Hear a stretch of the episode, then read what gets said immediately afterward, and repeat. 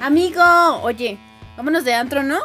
Ay, no, qué flojera. Además, mañana tengo que madrugar para trabajar. Bueno, de shopping.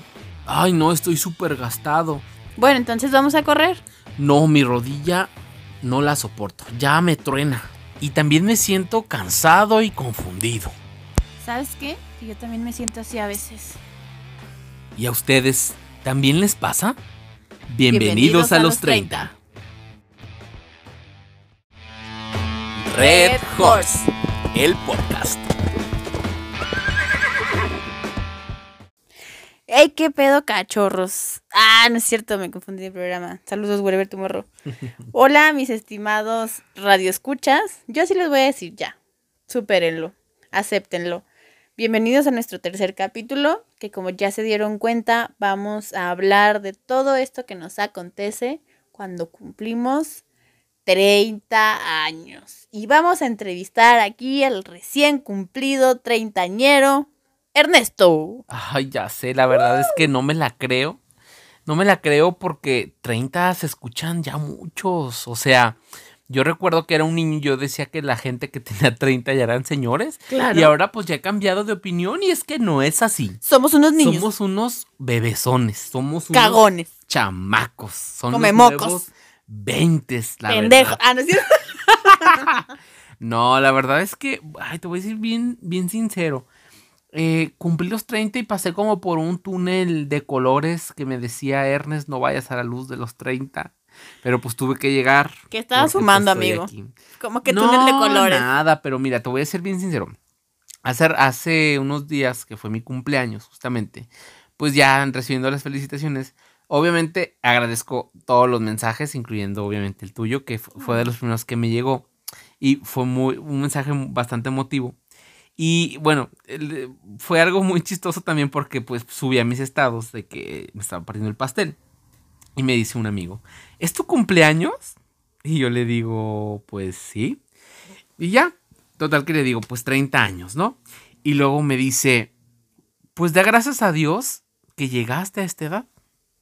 Porque hay gente que ni siquiera llega. Así es. Y la verdad es que sí me cayó el 20 y como que cambió mi chip y dije, o sea, estaba como tan eh, asustado por llegar a esta edad que no me había dado cuenta que en realidad no es más que un nuevo tabú que la misma sociedad ha hecho. Porque, eh, y, y la misma sociedad me refiero a nuestro mismo grupo de los 30, somos quien nos, quienes nos hacemos la Nos misma ponemos el pie, carrilla. sí, Ajá, claro. o sea, porque en realidad, digo, de verdad, eh, lo digo sinceramente, no es por, por echarme ánimos, pero en realidad 30 años, bueno, ya obviamente ya estamos en una edad de adultez, pero pues nos quedan muchas cosas todavía por hacer, ¿no? O sea, no significa nada, no significa que ya se acabó el mundo, que ya me voy a morir, obviamente quisiéramos que la ley de vida aplicara como uno se, se imagina, ¿no? Que ya eres eh, una persona mayor de, ¿cómo? De una edad avanzada. Ajá, ajá.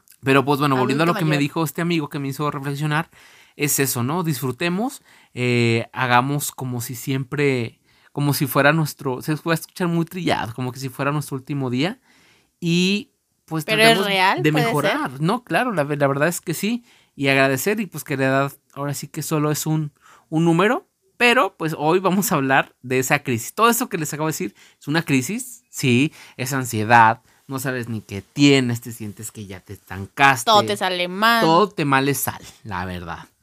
Entonces, eh, noventeros que nos están escuchando, tú, sí, tú que escuchas Cava, que escuchas OV7, sí, tú que viste Televisa Niños y que viste Alegrijes y Refujos Sí, reflujos. y cómplices al rescate, este lugar, esta plática, esta charla es para ti. Así es. Y sabes que también estaba pensando yo con lo que decías, que a mí me, al principio sí decía, "¡Ah! 30, pero me alivianó mucho ponerme a ver como ciertas entrevistas de mujeres exitosas. Hay una mesa en la que se juntan Gloria Calzada, Rebeca de Alba, y hay otra, no me acuerdo, era, la otra era Verónica Toussaint, que es otra conductora, comediante también, y o- ¿cómo se llama? Ay, famosísima. Bueno, el chiste es que la que no me acuerdo era la treintañera y las, de, las otras eran, ella tenía treinta y tantos, otra cuarenta y tantos, otra cincuenta y tantos y otra sesenta y tantos. Y la de cuarenta y tantos le dijo a la de treinta y tantos. Se va a poner mejor. Y la de cincuenta y tantos le dice la cuenta, y se va a poner todavía mejor. Y la de sesenta y tantos le dice, no sabes lo que es tener sesenta y tantos. La vida es una fiesta porque ya no tienes otra cosa que hacer más que vivirla y disfrutarla.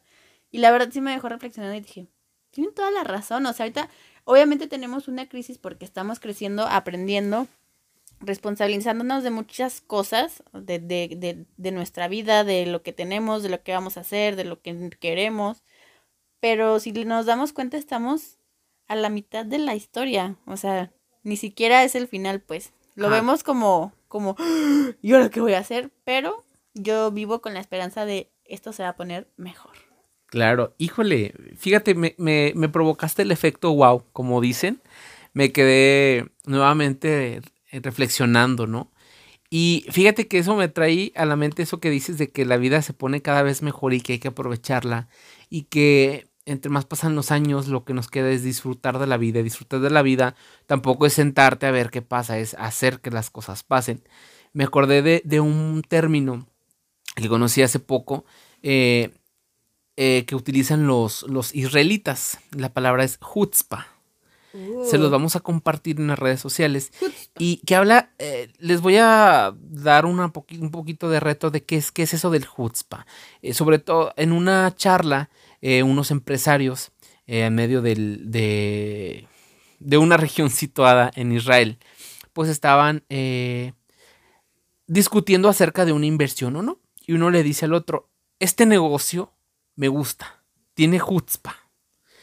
Y la persona, que era un empresario mexicano, le pregunta qué es eso, qué significa chutzpah. Y bueno, antes de decirlos, no sé si ustedes han sabido que Israel ha sido una, un país, una región que ha sido pisoteada, bombardeada, utilizada. Muy conflictiva. Imagínense que muchos países se ponen de acuerdo y un 25 de diciembre todos en pijama, que es cuando es una para ellos es como Navidad. Un día en la mañana temprano los bombardean.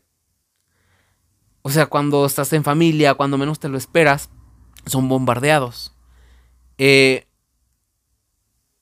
les hizo desarrollar una mentalidad de,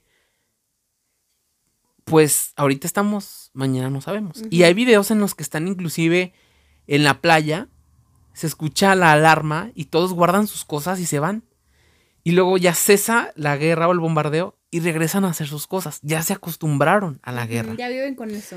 Entonces, ahora voy a de lleno lo que es Hutzpa. Hutzpa es pensar y actuar en el momento. Mm. O sea, eh, estás en tu cuarto con alguien y con tu hermano y le dice, oye, hay que pintar el cuarto de azul. Ok, va, de una vez, tráete la pintura. Estamos platicando y una vez empezamos a pintar. O sea, ahorita ya no hay Ya, no ahorita. si no, ¿por qué? Porque ellos no tienen un mañana seguro. Entonces, a veces, a veces así nos hacemos nosotros. O sea, hay que echarle chutzpa. Como dicen acá, Charlie. Sí, es Me lo voy a tatuar. La verdad es, ajá, yo también cuando escuché esa frase, me quedé así de, ¿what? de hecho, creo que ese día se platicaba que había un curso. Se me encueró el chino. ¿Te acuerdas? Digo, se me chinó el cuero. Ahora sí que se me encueró el, israelita. no, la verdad, este, mis respetos. Y, y ojalá que, que esta cultura o esta palabra, nos la tatuemos. Y digo, a ti, a ti que te gustan los tatuajes que me estás escuchando, adelante. Pero tatuárnosla en el alma y decirla y hacerlo siempre. Créeme que hace días te platicaba que había ido a un curso. Sí. Justamente fue, fue ahí. Y te lo juro que eh, cada que iba a mi trabajo, me sentía motivado. Me siento motivado. Porque traigo eso, digo, eh, y tú más que nadie me conoces. Eh, hablábamos en el caballo rojo. Y si me corren, ¿Y si me atropellan? A ver, puede que sí.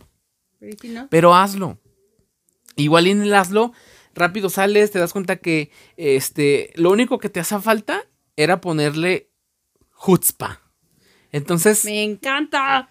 Es más, yo creo que deberíamos dedicar un día a una investigación más a fondo y hablar del chutzpa, ¿no? Sí, me parece. Entonces, tú que tienes 30, por favor. Chutzpa, chutzpate. y bueno, hablando ya ahora sí que de esos achaques de los 30, haciendo eh, referencia a lo que la misma sociedad treintañera ha hecho, eh, es síntomas de los 30, que a lo mejor hasta es hipocondriaco. Ay, me duele la, me, ya me truena la rodilla. Ay, bueno, yo la espalda andaba bien malo hace días, para quienes me vieron caminando como viejito que pensé que andaba cagado, no, me dolía la espalda. Y sí que hace falta, pues bueno, para quienes no me conocen, pues sí estoy un pase, un, un tanto no, estoy pasaote de peso. Entonces, pues también, o sea, creo que si tengas 20 años tienes que cuidarte, ¿no, yo? Sí, eso desde el principio. Yo me acuerdo ahorita que dijiste hipocondriaco, tuve una época en la que no estaba trabajando ni estudiando. Justo, no me acuerdo si me salí de la... Terminé la prepa y esperé un semestre para entrar a la universidad o si fue cuando me salí de la universidad, no me acuerdo. El chiste es que yo sentía que me iba a infartar un día. O sea, me sentía así como con el, con el corazón agitado, sentía que me dolía la cabeza, pero pues claro, vivía aquí encerrada, viendo series nada más, sin hacer nada productivo, sin pensar nada productivo. Y, y si está bien culero, pues eso, y todavía tenía veintitantos, no tenía ni, ni veinticinco, ¿eh? Y ya hablando de los treintas, pues creo que se me quitó lo hipocondriaca, de repente sí es como, ¡Ah! me duele acá, ¡Ah! me duele allá. Y ya es como, ¿iré al doctor? No, aguanto, no, está bien. Ya no sabes si es en serio, si es broma, si nomás te... Oye, ¿sabes qué es súper de 30? Que te lastimes dormido, güey que te despiertas con el cuello chueco porque usaste mala almohada y ya valió madre. Para mí eso fue los primeros como achaques de los 30, eso y la estúpida asiática. No sé si es porque subí de peso, pero de repente me siento mal o muevo mal una pierna y ya me da el calambre desde el tobillo hasta media espalda. Y yo, qué chingados, ya me descompuse muy gachamente. ¿Tú tienes achaques? Ay, la verdad es que sí. Aparte de la espalda. Aparte de la espalda, bueno, uno de los achaques. Y la verdad es que creo que es más, deberíamos hacer una sección aquí de los 30 es mito o realidad. ¿Verdad? De, de que si después de los 30 te haces intolerante a la lactosa. Sí. ¿Sí? Yo me hice como a los 28. yo tengo, yo creo que también como a los 28. O sea, yo, yo escucho a la gente dice, ay, qué, qué delicaditos que es leche light. O no toman leche o que leche de almendras o que leche de soya o que no sé. O que sustituto de leche, sobre todo en los cafés. Entonces, yo decía, claro que no, que gente tan, tan delicada. Y no, pues sí es cierto. Sí, es cierto. La verdad es que no sé qué pasa con tu estógamo, con tu organismo, que ya no acepta la leche. Es que ya no empieza a, ¿cómo se dice? Digerirla. A digerir muchas cosas. También si comes de repente muy pesado, que mucha carne o mucho picante o mucho taquis fuego y eso, ya es de tráete tu, tu pan y tu omeprazol en la bolsa todos los días. Así que tú que te preocupas por tu outfit, nunca dejes de, cargar en tu bolsa un río pan. O el famosísimo omeprazol. Para la gastritis. pero ese era el, ¿sí es el omeprazol? No. Ah, es genoprazol. Ay. Genoprazol para la gastritis. De nada, ¿eh? Si es que existes todavía empresa genoprazol, no nos debes nada. Genomala. Y bueno, ¿qué más? Ay, estaba yo también pensando ahorita que cantamos esto del, del Genoma Lab, este, de que es otra cosa de mis 30. Ya traigo medicina en la bolsa. que para la para el chorro, que para el, ibuprofeno para la cabeza, que el tomo una madre para, según yo tengo colitis, ¿cómo se llama? No sé, es una pastilla que te desinflama. ¿Ranitidina? No, tiene otro nombre, diario se me olvida. Esa, el omeprazol gel de como el río pan, pero yo, yo compro uno que es más barato que se llama Galaver. Ajá. ¿Lo pensaron? Vete a la Galaver. Yo lo sé que lo pensaron. es muy gracioso. Pero bueno, ya vivo con eso en mi bolsa. ¿Qué otro? La memoria. Ah, bueno, aparte de, que, después del COVID. Dicen que el COVID deja estragos, deja como una neblina mental, fue lo que yo escuché. Maldita sea. Pero a mí me, de por sí ya no me servía mucho, ahora menos. Haz de cuenta que uso el 50%. Así que si nos escuchan que nos quedamos así. es por eso. Es porque se nos fue lo que íbamos a decir, la neta. Yo quiero retomar algo, yo que comentaste al principio. La verdad es que me encantó cómo aperturaste el programa. Y quiero comentar esto. Y eso sí es un mito, la verdad. Hace poco me decía un conocido, es que llegaste a una edad, o sea, a los 30, en la que tienes que hacer lo que te toca, si no, o sea, que lo que haga a mis 30 es lo que voy a hacer toda la vida. y que pues ya, o sea, si a los 30 me puse a, a tejer suéteres, ya me voy a, voy a ser un tejedor de suéteres toda mi vida. Y la verdad es que eso me repateó. Ah, no, y está súper Me repateó, o sea, claro que no, o sea, yo soy una de las personas que siempre he dicho que todo, eh, de hecho es mi frase, y, y quien me conoce sabe que es mi frase, es nada es para siempre, nada. Y inclusive ni tus metas de hoy son las mismas que vas a tener dentro de 5, dentro de 10 años. O sea, sí, definitivamente entre más maduras, más te preocupas por ciertas cosas. Pero yo creo que... Mm, voy a poner un ejemplo muy simple. Ok, eh, en tu círculo de amigos o familiares, por ejemplo, yo tengo muchos primos de la edad. Muchos, eh, por mencionar algunos, me quedé callado porque el primero que se me vino a la mente fue mi primo, que él murió a los 25 años. Yo a él auguraba o yo lo veía como alguien bastante... Siempre lo guardo en mi mente como una persona muy especial. Entonces yo a él lo veía, o sea, yo lo, tenía una visión de él como, yo decía, cuando seamos mayores, él va a ser, híjole, grandioso. Wow. Y ahora veo y digo, híjole, o sea, ya, como ha pasado el tiempo, ya ni siquiera está hoy con nosotros. Ahora tengo una prima con la que también era muy allegado y ahora ya se va a casar. Y la verdad me, me alegra bastante ver eh, que cada uno, de cierta manera, como dice, no se va a escuchar muy trillado. Ah, es cumplido tu propósito. O estamos cumpliendo el propósito. Pero tengamos en cuenta que el propósito es individual. O sea, ¿y a qué voy con esto? Ok, ya se casó fulana, yo también quiero casar. Ya se compró un carro, yo también quiero comprar un carro. Ya puso un negocio, yo quiero poner un negocio. Ya, oye, a ver, ahora sí que como los caballos. Jala, de, de la rienda, o sea, aguanta. Tú tienes tus metas, y igual, inclusive puede que coincidan y sean las mismas o parecidas, pero pues cada quien a su ritmo, sí, no, es justo eso. Aunque se, las metas sean la misma, cada quien tiene un proceso y un tiempo y una forma de hacer las cosas. Y a, mí, a mí me acaba de caer un veintesazo en un emprendimiento que tenía de que había una meta como en equipo y de que a huevo todas teníamos que llegar a la misma meta en el mismo tiempo. Y yo dije, ¿por? O sea, si mi ritmo es diferente, y aparte, yo sola me, me, lo acepto, yo sola me presionaba a mí misma el ver que ¡Ah! es que fulanita ya hizo esto y la otra ya hizo aquello. Y para mí era de, ¿por qué yo no estoy haciendo? Soy pésima, no sirvo para esto. Que luego, luego la práctica interna que tenemos, que siempre la el autosaboteo. Es pésimo lo que nos decimos. este, entonces, la verdad sí me frené y hablé con la persona que me instruía en ese tema.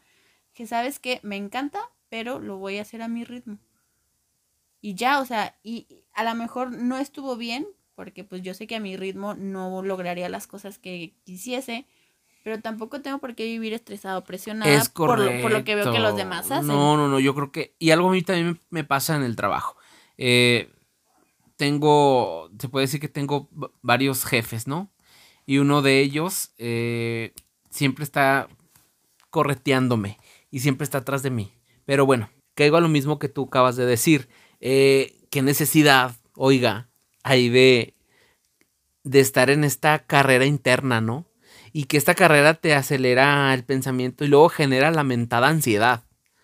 Eh, o sea, yo escucho y, de verdad, o sea, les voy a decir algo. La ansiedad, claro que existe, claro que es real. Por supuesto. Y a mí lo que me choca y que te choca es escuchar a chamacos de 18 años que no padecen eh, eh, me refiero a lo mejor, no quiero decir que no hay niños que tengan ansiedad, porque a lo mejor lo hay, pero de una, eh, a lo mejor que se les diagnosticó clínicamente, ¿no? Pero me refiero a quienes utilizan la mala palabra, como diciendo, porque como no saben qué hacer y como andan, que se los lleva la chingada por cualquier otra, no sé, porque ya andan mal con el novio, ya traen ansiedad. No traen dinero, ya, ya traen ansiedad. Tienen mucha tarea, ya traen ansiedad. O sea, Joe, creo que tú y yo podemos, eh, os, puedo expresar esto. Cuando estamos en la primaria, bueno, a mí nunca, nunca recuerdo haber dicho tengo ansiedad. O sea, yo que a lo mejor podía decir tengo hueva. Y así me iba, así no la hacía la tarea. O, o tenías hueva o tenías miedo de no haberla hecho. Ajá, pero ansiedad, o sea. decías, pero la voy a hacer, pero no la hago. Y luego te daba miedo de que te iban a regañar y ya. Claro, o sea, ojo, no estoy diciendo que no hay personas que no tengan ansiedad la, real, la, la, ansiedad es real y claro que existe. Y de hecho creo que hasta respeto ese tema porque no soy la persona ideal a lo mejor para, para hablarla, ¿no? No, sabemos ni estudiamos eso, pues. Pero pues creo que deberíamos de ser un poquito más conscientes y poder decir, eh, canalizar bien los, los sentimientos y no confundirla con eso, ¿no? Sí. Otra cosa que yo también siento mucho es que de repente como que ya no disfrutas nada de toda esa presión como social de que estás viendo mucha gente que a los 30 ya tiene su carro, su casa, este ya se fue de viaje a no sé dónde y le va súper bien y tú dices, y yo no estoy haciendo nada. Y como tú decías hace rato, o sea, si a mí me hubieran dicho eso de que lo que es a los 30 es lo que va a ser toda tu vida, pues yo sería pepenadora porque a los 30 no estaba haciendo nada. ¿Sabes? Uh, como Jorge quiero. Ajá. Deseo. El rico burlándose del pobre.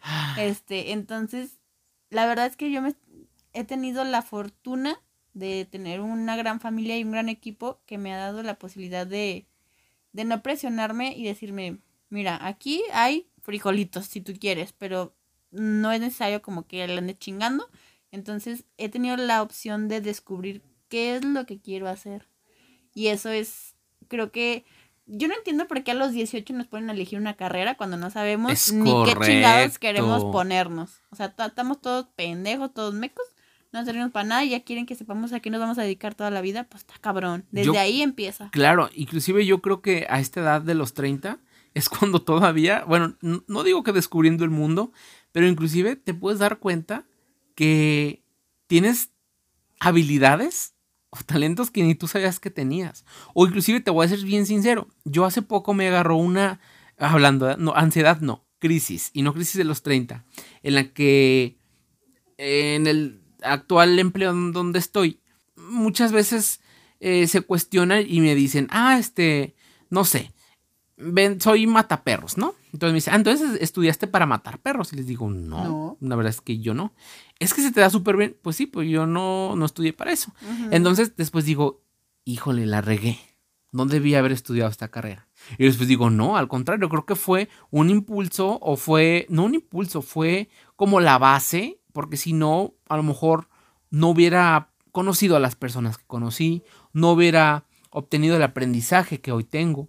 Entonces yo creo que todo sirve y te vas dando cuenta, volviendo a lo que con lo que aperturaste es y se va a escuchar de señora y de que todo pasa por algo y que los tiempos de Dios son perfectos. No, señores, no está trillado, es correcto. Así es. Y treintañero que me está escuchando, y no me refiero a 30, después en 31, 35, 38, 39, casi 40, es más 40, eso ya es otro tema. Eh, puedes redescubrirte.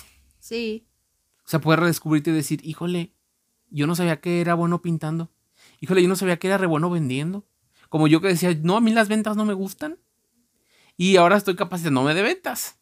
Entonces, creo que nunca es tarde, de verdad. Eh, lo digo en serio. Estás ahorita estresado, vas en el carro, estás en tu cuarto. Es más, nos tienes ahí en la bocina. Métele para otra vez. lo que volvíamos. O sea, de, chiquito, mira, te voy a poner un ejemplo. No sé si has visto. Eh, hace poco estaba un influencer, Roger González, lo ubicas. El Roger. Eh, se unió en una campaña con Mercado Libre. Sí. Y estuvo perfecto, porque hablaba eh, ahora de los Reyes Magos, ¿no? Ajá. Decía, oye, necesito que en los comentarios pongas ese juguete que siempre quisiste y que nunca recibiste. El microornito. Ajá, Ricochet. Ricochet.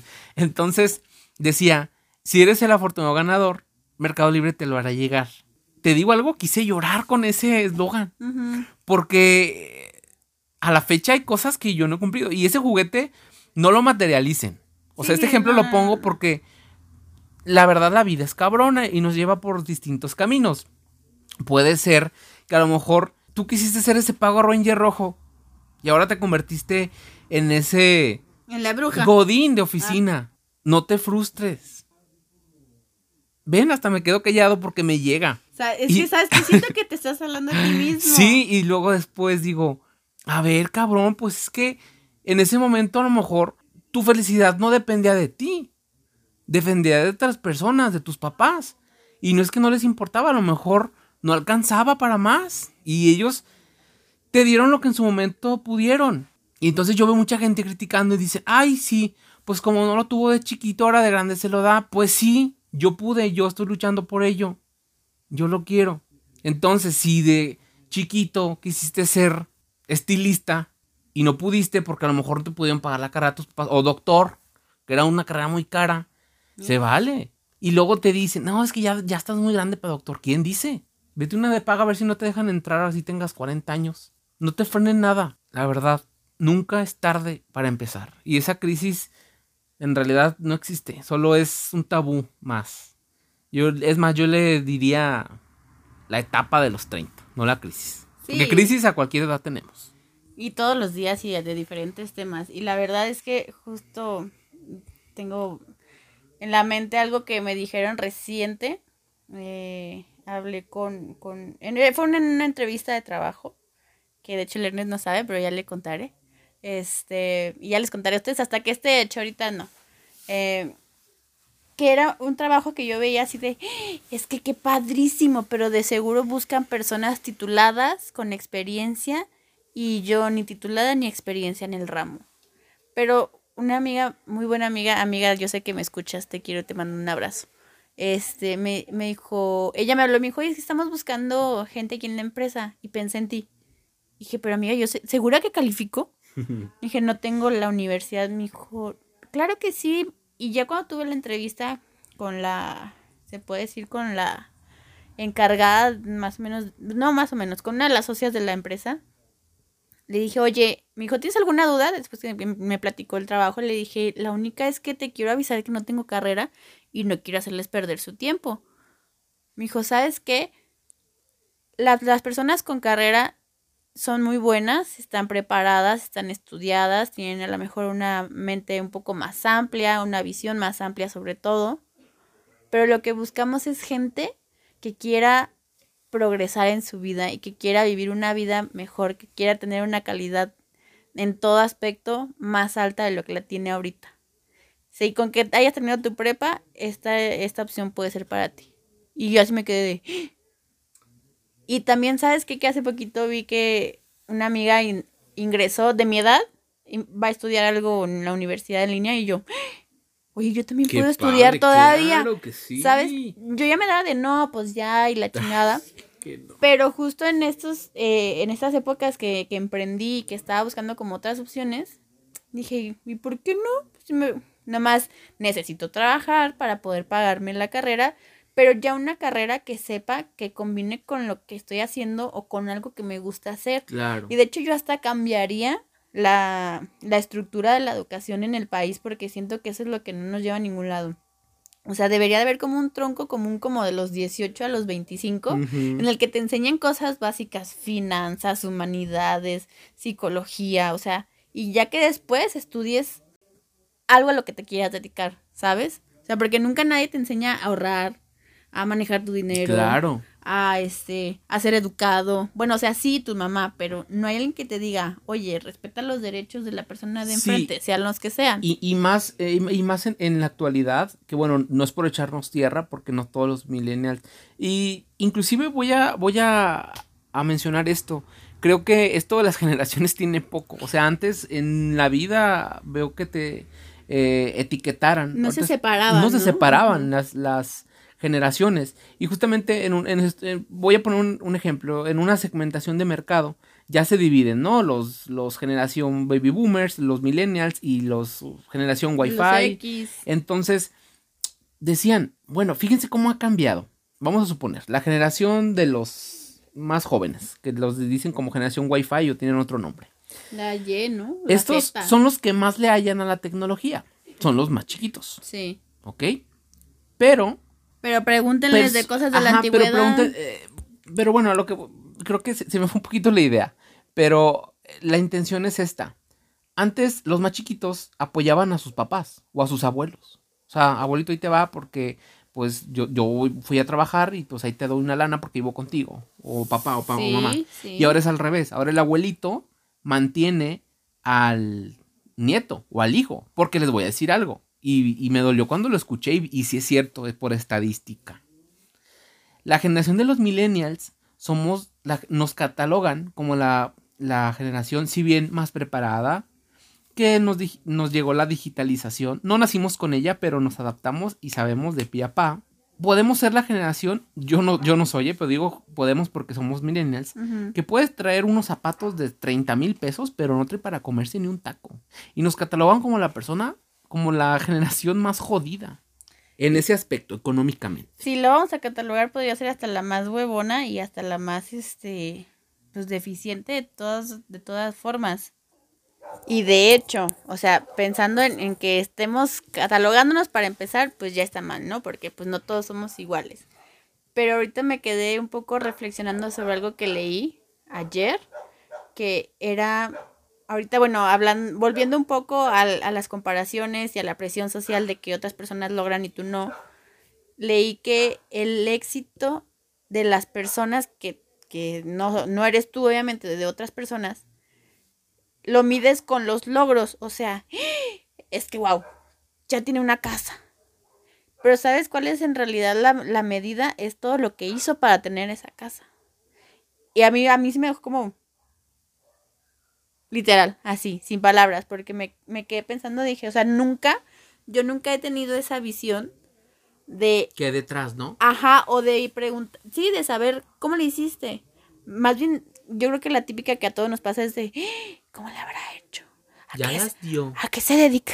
Ya las, ya se Ya la tocó ascendieron, el- ya la ascendieron, mm, ya, ya se fue con el gerente. Mm, Uy, ujú. no, hombre, sí. O el papá es narco, o el novio es narco. Sí, o sea, así, ¿no? siempre pensamos como que lo fácil o, o lo que vemos por encimita, pero en realidad no sabemos todo lo que le ha costado a esa persona, todos los errores, los fracasos, los sacrificios. Levantadas temprano, no comió, no traía dinero, esto y lo otro. Digo, no sé. Y justo yo, ahorita, bueno, yo tengo 31 años, ya no me acuerdo si les había dicho, pero estoy justo para mí en una edad en la que me estoy, literal, está muy tachado ya ese término, pero me estoy deconstruyendo, o sea, estoy tratando de dejar cosas que son heredadas o aprendidas, Sí, claro. que no son mías, y cambiar este chip de, ay, es que qué hueva. Yo soy mucho de, ay, qué hueva, mañana. Y ya lo haremos en otro capítulo de la procrastinación. Pero bueno, o sea, sí me tengo que quitar como muchas telarañas que son los con lo que yo crecí. O sea, tuve la mejor mamá del, del mundo, del universo Tienes. que, que tengo, ajá, tengo la, la mejor mamá del universo y ella siempre ha sido súper hogareña y ha sido ama de casa. Entonces yo estoy en una etapa en la de, a ver, quiero ser ama de casa toda la vida o en realidad quiero salir a luchar por, por mis sueños y por ser independiente y por, por ser un equipo con mi pareja y no solamente ser la que arregla la casa, ¿sabes? Esa es mi, mi no puedo decir crisis, pero ese es mi momento o lo que estoy pasando en, en, en esta etapa de mi vida. Pero se me está haciendo difícil y padre a la vez. Difícil porque pues es algo desconocido que nadie te educa, que nadie te enseñó que es- eres o tú te levantas y haces las cosas o nadie va a venir a hacerlas por ti. Entonces estoy en una época de, vei- de que me caen los 20, de que decido qué hacer. La verdad me estoy aventando a todo lo que se me pone enfrente. Que si vender esto, veo eso. Que si un podcast, que un podcast. Que si ahora acá, ahora ya. O sea, a descubrir qué es lo que, lo que me va a hacer feliz y que aparte me va a dar la vida que yo estoy buscando. Wow. Pues ahora sí que, híjole, lo platicamos ahorita fuera de, de micrófonos, eh, que creo que es un tema que sin duda alguna nos ha ido ayudando a irnos como hilo, ¿no? Hilo de media, como no, pues dicen. es que si nos, nos seguimos, se acaba toda la Y pantimedia. claro, hasta llega el calzón. Es que, eh, mira, voy a hacer un pequeño énfasis. Eh, perdón, paréntesis. Todos los temas que hablamos aquí son porque nos gustan, nos Sí. interesan o sabemos de ellos. Pero este tema tiene las tres cosas. Nos gusta, nos interesa y somos unos expertos. Digo, te voy- les voy a decir algo. Expertos me refiero porque fíjense cómo se llama el tema. Crisis de los en 30. que la estamos viviendo. Ah, entonces la estamos viendo y igual si ustedes tienen algo que compartirnos, adelante. De verdad, compártanos. Sí, claro. Nos, nos, nos. Comparto, no, podríamos hablar desde, ay, el éxito y los millonarios porque pues no somos. Claro Entonces, que no. obviamente que, como les avisamos desde el la primer capítulo, la primer capítulo, este, que iba a haber temas muy graciosos, de mucho chiste, pero también temas en los que podríamos profundizar más e intensearnos respecto a cómo lo vivimos nosotros y este ha sido uno de ellos. O sea, los minutos anteriores de todo el episodio han estado intensos de que Ernest y yo nos volteamos a ver y los dos así como de, ¿Lloro o no lloro? no mames. Sí soy. Sí soy, Sí amor. soy, amor. No, la verdad es que dijiste algo, algo muy acertado. Y entre ellos fue romper con esas telarañas. Y me- voy a poner de ejemplo, yo que soy súper fan de Disney. Y yo sé que también eres fan de esta película de Mulan. Uy, sí. Eh, ¿Recuerdas esa escena que pues, también me armaba de valor y la repetía y la repetía y tengo que admitirlo? Tengo ese soundtrack de ese pedacito que es cuando dice, güey, o sea, una es que sí defendió a su papá, Claro. pero a mí me motiva cuando se corta el pelo y dice, el de los huevos voy que a tenía salir Mulan. de decir, eh, ahorita que dices huevos, me acordé que en el Oxxo hay un libro que dice, a la vida hay que echarle huevos o algo así, o sea, de que echarle, Este tienes que ponerle se va a llamar Los huevos de Mulan. Los huevos de los 30. Entonces, a 30 el kilo de huevo, bueno, Ah, fuera. ojalá. Bueno, eh, ahorita vamos a hablar. Es más, yo creo que este episodio va a, va a tener dos, este... Dos partes. Dos partes. Sí. Bueno, bueno. Eh, ¿Te fijas cómo Mulan se arma de valor? Sí. Y bueno, aquí hay algo importante, que lo voy a ligar con lo tuyo. Sus antepasados, que la critican y dicen, no, pues decidió La jugar a los, a, los, a los soldaditos. La mujer debe estar en su casa bonita, callada y limpiando. Entonces, imagínense, Tan pendejo. pero ahora Estás imagínense... bien pendejo. que hubiera sido. no puedo, Marta. No puedo, Marta. Pero imagínense que, que- bueno, creo que sí, al último sí hay un, sí hay un antepasado como que le echa porras, o sea, como que está orgulloso, es la- como la Ah, oveja negra, ¿no? sí. Entonces, yo creo que tratemos de enorgullecer a esos antepasados que inclusive ni nos conocieron. Bueno, ese ya es otro tema, pero nunca es tarde, que es, que es, que es el tema de, de hoy, de Sí, los 30 los obviamente. 30. Inclusive lo voy a poner en trabajos. No, no si han escuchado que dicen tolerancia a la frustración. Que bueno, eso ya es otro tema. A lo mejor son negreros y te dicen que... que te- Trabajar bajo Ajá. presión. Pero esta vida llamada trabajo te obliga a hacer, más bien dicho, sí, es correcto. Este trabajo, mucho llamado vida, al revés, te obliga a vivir bajo presión. Pero ahora, y eso no significa que siempre estés tras, o sea, huevo, como dicen, nada más por, ya ni por, por gusto tuyo, sino hasta de otras personas. Porque cómo influye también la sociedad en que estés presionado porque ya me tengo que casar, ya tengo que salir a la universidad porque ya tengo casi 30 y debo de salir a los 20, Ujú. o X o Y, lo que tú quieras. Sí, y otra, otra cosa que es como, te voy a decir, hay mucha gente que lo que le presiona es el exterior y personalmente soy más introspectiva, o sea, mi presión es lo que yo me digo, pero que yo soy la misma que no hace las cosas. Ah, sí. Y otra cosa que también estaba ahorita, eh, Pero que te interrumpa yo, nada más algo rápido. Ahorita que dices eso de que tú mismo, yo- es como cuando traes las cintas desabrochadas. de chabrochadas. ¡De chabrochadas! Y tú sabes que ya estás desabrochadas. Yo no Pero soy un payacho. Ahorita no puedo porque pues me, me- me da prisa llegar, ¿no? Y me pasó hace poco que las traía desabrochadas. Yo ya sabía. Y como tres personas me dijeron, Ernest, las cintas. Digo, señor, las cintas. Joven, las cintas. Y yo con ganas de decirles, sí, Ya ya me las. Así pasa con las cosas. ¿Y no te caíste? No, no me caí. Ah. Porque ya sabía y yo iba midiendo el paso. Yo me Aventabas más el pie para que se fueran las, Así, las cintas para adelante. Ya hasta que pude llegar a un lugar, este, y me las abroché como debía. Ok. Y bueno, la otra idea que les iba a decir que estaba como flotando en mi mente, que hace poquito hablé con una amiga en común que tenemos Ernest y yo, y que a mí me pone ultra sentimental y que no lo he hecho. No voy a terapia, pero es algo que sé que, que en terapia te sugieren, o en muchas partes, que es como hacer a tu niño interior feliz. O Ah, sea, sí, que al final de cuentas, eso es lo que necesitamos hacer para ser plenos. Deja tú que traigas tal carro, que tengas tal casa, que hagas tal viaje. O sea, que te hables, o sea, de hecho la actividad que te sugieren es hacerle una carta a tu yo de, de niña o de niño, Mm. ¿sabes? Yo que yo pondría ola y caí la lágrima y a la hoja. Sí, y de hecho justo estaba platicando con nuestra amiga Ajá.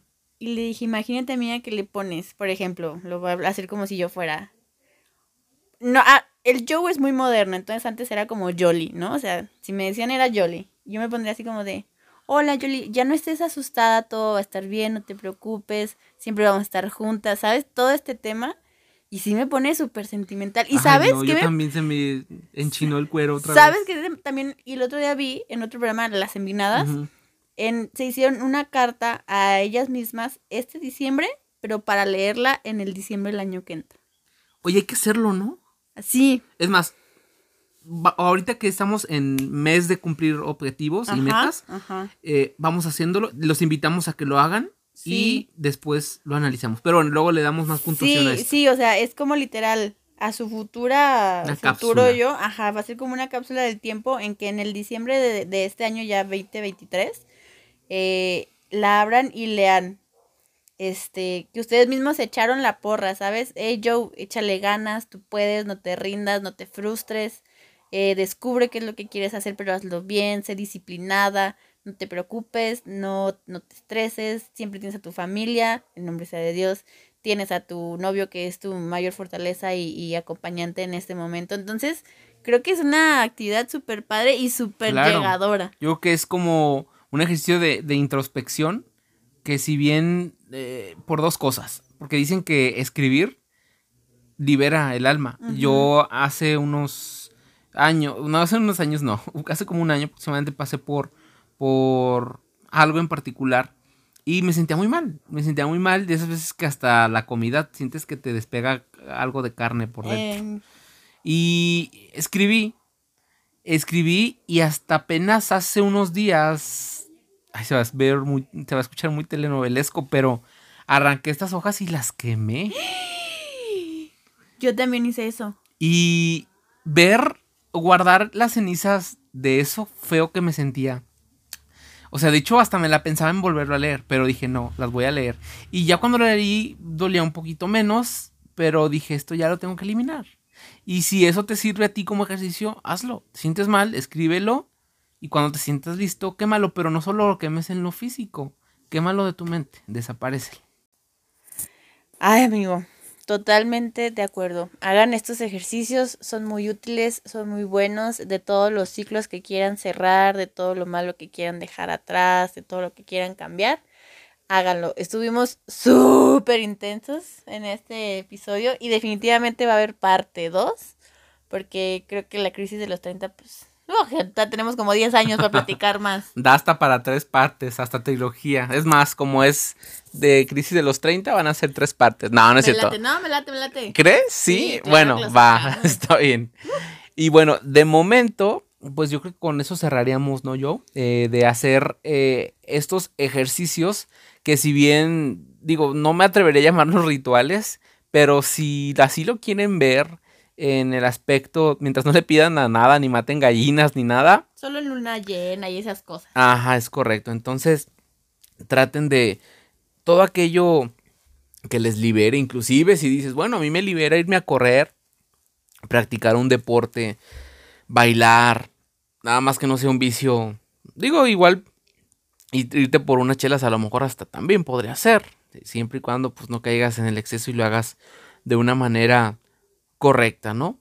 Sí. Entonces, pues hasta aquí mi reporte, Joaquines, referente a la, a la crisis que ya lo analizamos anteriormente y pues no es tanto crisis, son yo creo que eh, situaciones o procesos por los que tenemos que pasar, así como pasamos eh, de ser recién nacidos a etapas lactantes y de etapas lactantes a etapa de kinder y ser kindergardianos a ser de primaria y ser en la, como dicen, la etapa de la punzada, que es la adolescencia para muchos, que posiblemente igual, sea también un tema Ajá. que debamos de hablar en Sí, la adolescencia. Claro. Creo que para muchos eh, hubo, bueno, todos tuvimos cambios hormonales durante la adolescencia. Todavía. Es más, creo que es, creo que es nuestra segunda adolescencia, podríamos decirlo, ¿no? Pues sí, porque si bien ya no es hormonal, es mental.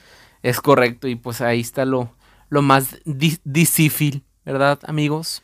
Ay, sí.